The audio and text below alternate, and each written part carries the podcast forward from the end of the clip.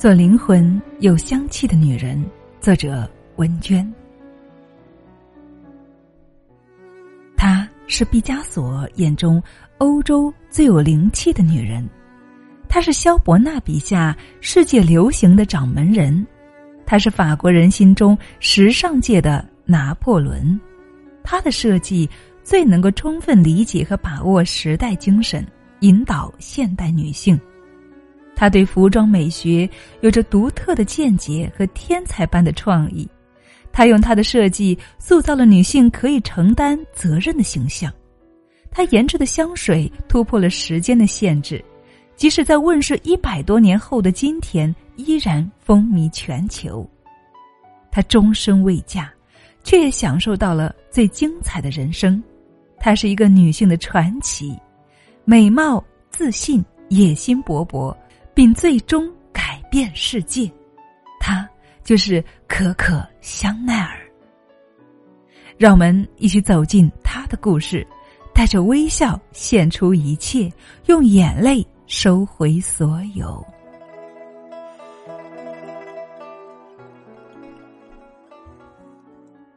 两个双 C 字相紧扣的标志，不仅是一种时尚和文化的象征。对于注重品质的人来说，它代表着风格和地位。当然，它价格不菲，但购买它的人却仍然趋之若鹜。它就是风靡世界的奢侈品牌可可香奈儿。在搜寻这个著名品牌时，总是能够找到它的创始人可可香奈儿的故事。可可香奈儿原名叫做加布里埃香奈儿。加布里埃·香奈儿童年悲惨，父亲是兜售杂货的小贩，母亲是个普通的村妇。他出生时，父母并没有正式结婚，而在母亲去世后，父亲竟抛下了他们兄妹五个，自此不知去向。当他在修道院的收容所里面，没有家庭的温暖和亲人的依傍，度过暗淡的少女岁月时，他恐怕早已清楚。除了自己，没人肯对自己的命运负责了。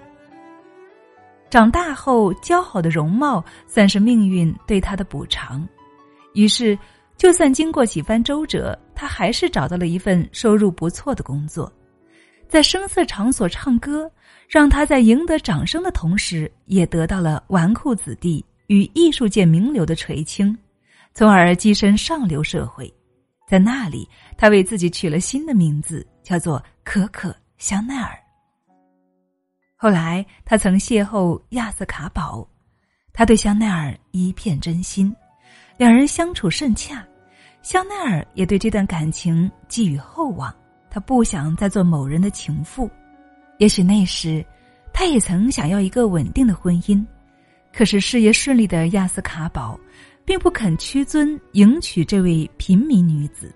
当他最终选择远赴英伦与一名爵士的千金成婚时，恐怕香奈儿早已伤透了心。他曾说：“关于女性心理，女人可以带着微笑献出一切，然后用眼泪收回所有。如果不曾付出感情，她不会微笑着献出一切。”可是，他也知道，自己所不具备的贵族身份，让婚姻终究与自己无缘。用眼泪收回所有，这却并不是所有女人都可以做到的。香奈儿收整好情绪，开始经营自己的事业。为了补偿香奈儿，亚斯卡宝出资让他在巴黎开了一间女帽店，这便是香奈儿事业的起点。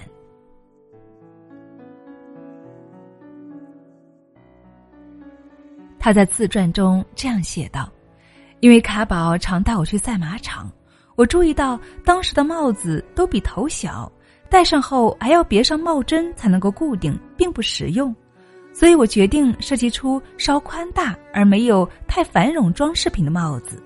他将堆砌繁复羽毛、蕾丝的女帽改造成简洁女帽，使之成了当时的潮流尖端，终结了巨大女帽的年代。”他打破当年黑衣服只能够当丧服的规定，设计出一直风靡到现代的黑色小洋装，随后得到世人的追捧，再后来，他还根据水手的喇叭裤设计出女子的宽松裤，后来又设计出休闲味道很浓的肥大的海滨宽松裤，一时间风靡欧洲。他曾说要把妇女从头到脚摆脱矫饰，他实现了这个梦想。其实他想摆脱的岂止是妇女身上的矫饰，他更想引领女性走出男权的阴影，拥有独立的姿态。在此之前，女人的服装和其地位紧密相关。法国女人的服装特点总是将腰勒得很细，这导致她们经常呼吸不畅，讲话经常晕倒。随着女性地位的逐渐提升，甚至一些重要的位置都有女性的身影，女性的服装也含蓄改变。于是香奈儿就把男人的西装做出腰身，加上垫肩。改出最早一件女性套装，从此香奈儿一炮而红。在服装设计领域大获成功后，香奈儿推出香奈儿五号香水，方形瓶子，简洁干净，集中体现了他的设计风格。这是他一生之中的重要事件之一。五号香水使他名声大振，这也是全世界最为著名的香水。二十世纪六十年代，一位记者采访以性感闻名的好莱坞女星玛丽莲·梦露，问她晚上穿什么睡衣入睡。玛丽莲·梦露给出的答案就是擦几滴香奈儿五号而已。于是，萦绕了近一个世纪、持续不退香气的水，给了那些渴望真爱、充满激情的女人太多的幻想。一九三一年。香奈儿应邀赴美国好莱坞设计服装，这一次他让目空一切的美国明星心悦诚服。在《永驻经销》等电影里面，他的设计大获成功。香奈儿设计的套装成了美国职业女性的标准服饰。这时，四十七岁的香奈儿已经不需要男人来决定自己的命运，她已经成为那个时代成功的典范。她的容貌和事业都达到完美的境地。他被频频邀请，香奈儿出席各种社交场合都被视作一种恩赐。期间，他也常常遭到指责，毕竟要挑战传统，必然要遭遇保守者的讥讽。但是他却从未受到影响，他准确的把握时代的脉搏，终究成为王者。一九三九年九月，二战爆发。所有的时尚都不再是生活的主题，香奈儿关闭了他的时装店。即使战争结束，他还是没有重回时尚圈。他在瑞士度过了八年简单的生活。一九五三年，他回到巴黎，这时时尚界的格局已经有了重大变化，男人成为顶级设计师。时装界的巨星迪奥正以他轰动一时的 New Look 服装，成功的控制着欧美大陆。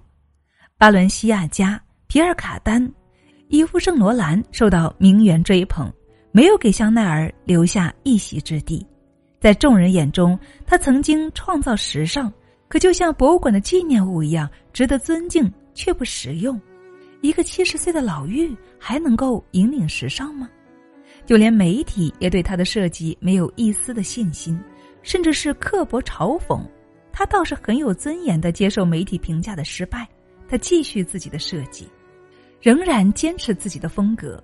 在迷你裙盛行期间，他设计的长裙依然保持令人尊敬、信赖的精巧和理解。香奈儿就是香奈儿，他设计的服装给妇女安全感，衣着得体，比过于盛装打扮要好。香奈儿风格安全，因此显得更加漂亮。于是，妇女们接受了香奈儿精简的设计，她又一次在法国获得成功。她的品牌总是被抄袭，仿制品铺天盖地，而香奈儿呢，却坦然：制假其实是成功的奖励，这会让你感到荣幸；非法复制是成功者必须品尝的光荣苦。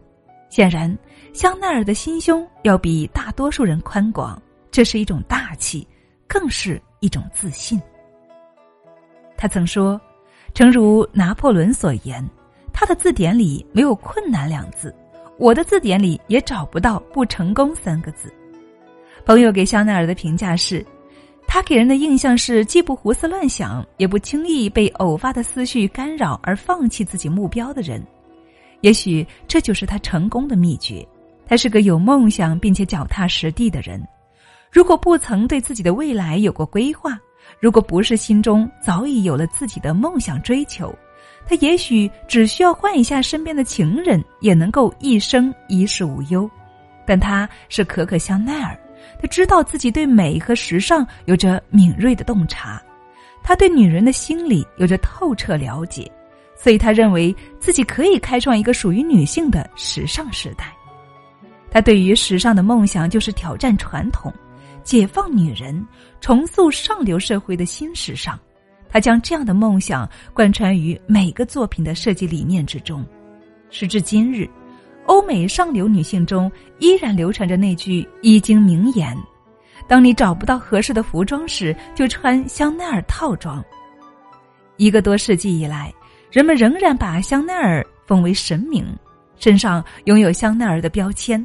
似乎在炫耀着女主人的高贵和时尚品味的追求，于是他没有议会与国土，却统治的比任何一位政治家永久。他做出的每个决定都超越国界，而在世界上具备法律般的效果。在梦想支撑下，拥有不凡毅力的加布里埃·香奈儿成为了女性典范。她本来就不是一个拥有安全感的女人。年幼父亲的抛弃曾在他心里留下阴影，曾经的情妇生活也并不稳定，被人需要却不是唯一。除了物质上的给予，情人们始终不肯许下一世承诺，就连被寄予希望的真爱卡宝也不能够给他稳定的婚姻。就算他肯不计名分追随左右，却还要因为卡宝的过早离世与他天人永隔。卡宝去世后，香奈儿为自己设计了一袭黑裙，简洁流畅的线条，精致大方的剪裁，很容易就成为了流行中的经典，经典中的流行。他用这种方式缅怀自己的一生所爱。他说：“你可以穿不起香奈儿，你也可以没有多少衣服供选择，但永远别忘记一件最重要的衣服，这件衣服叫做。”自我，卡宝让我明白，我可以照自己的生活方式去生活，按照自己的意思去经营事业，照自己的欲求去选择爱人。这是卡宝给予我的最好的礼物。后来，他同流亡法国的俄国沙皇亚历山大二世的长子迪米提·帕夫洛维奇大公爵相爱。也曾同英国首富威斯敏斯特公爵保持了六年的情人关系。香奈儿曾与多位同时代伟大的艺术家们惺惺相惜，包括画家毕加索、达利、诗人皮埃尔·勒韦迪、作曲家斯特拉文斯基。他扮演着新世界的缪斯。他终身未婚。他曾这样告诉单身的女性：“终其一生。”找不到最合适你的另一半，不要懊恼，更不要沮丧。冥冥之中，一定有个更大的使命在等待你。老天必定会赋予你特殊的才能，让你专注自己的特长，做出一番对全人类都更有裨益的事情来。婚姻反而会把你变小，所以单身时请珍惜，发挥自己最大的能量。一个人照样一生精彩。可是晚年将至，他却越来越孤独，他只能够坚强的、骄傲的走到生命的最后一刻，留下一个没有继承人的时尚王国。这是香奈儿的一生。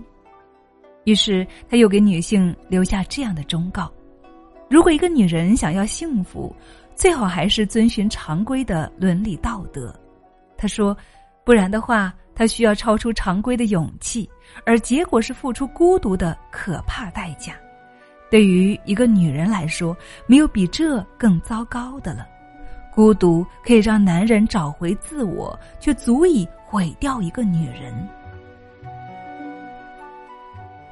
独到的眼光，非凡的才能，坚韧的意志、超强的自信、充沛的精力、严于律己的精神，让他获得事业上的成功。他的才华赢得了那个时代最高的认可，而事实也证明，即使在他逝世后的几十年里面，他的精神依然被追逐并且延续。他也曾依靠男人，却从未被男人主宰，一生追逐爱情，却从未被爱情束缚。他曾对人说：“无论他的年纪多大，女人需要爱她的男人那深情的目光，否则。”和死没有什么两样，她渴望被爱，也懂得抓住生命中的机遇。她不是一个甘心等待未来的女人，而是一个要创造未来的女人。而这样的女人，却还是害怕孤独。不被爱的女人，算不上真正的女人。即便伟大坚强的香奈儿，也能够让人读出脆弱的味道。也许，婚姻的确是恋爱的。最好归宿。好了，亲爱的们，香奈儿的故事就给大家分享到这里了。香奈儿让人钟情，她的意志与理想，她的孤独与炽烈，融入了她的人生轨迹。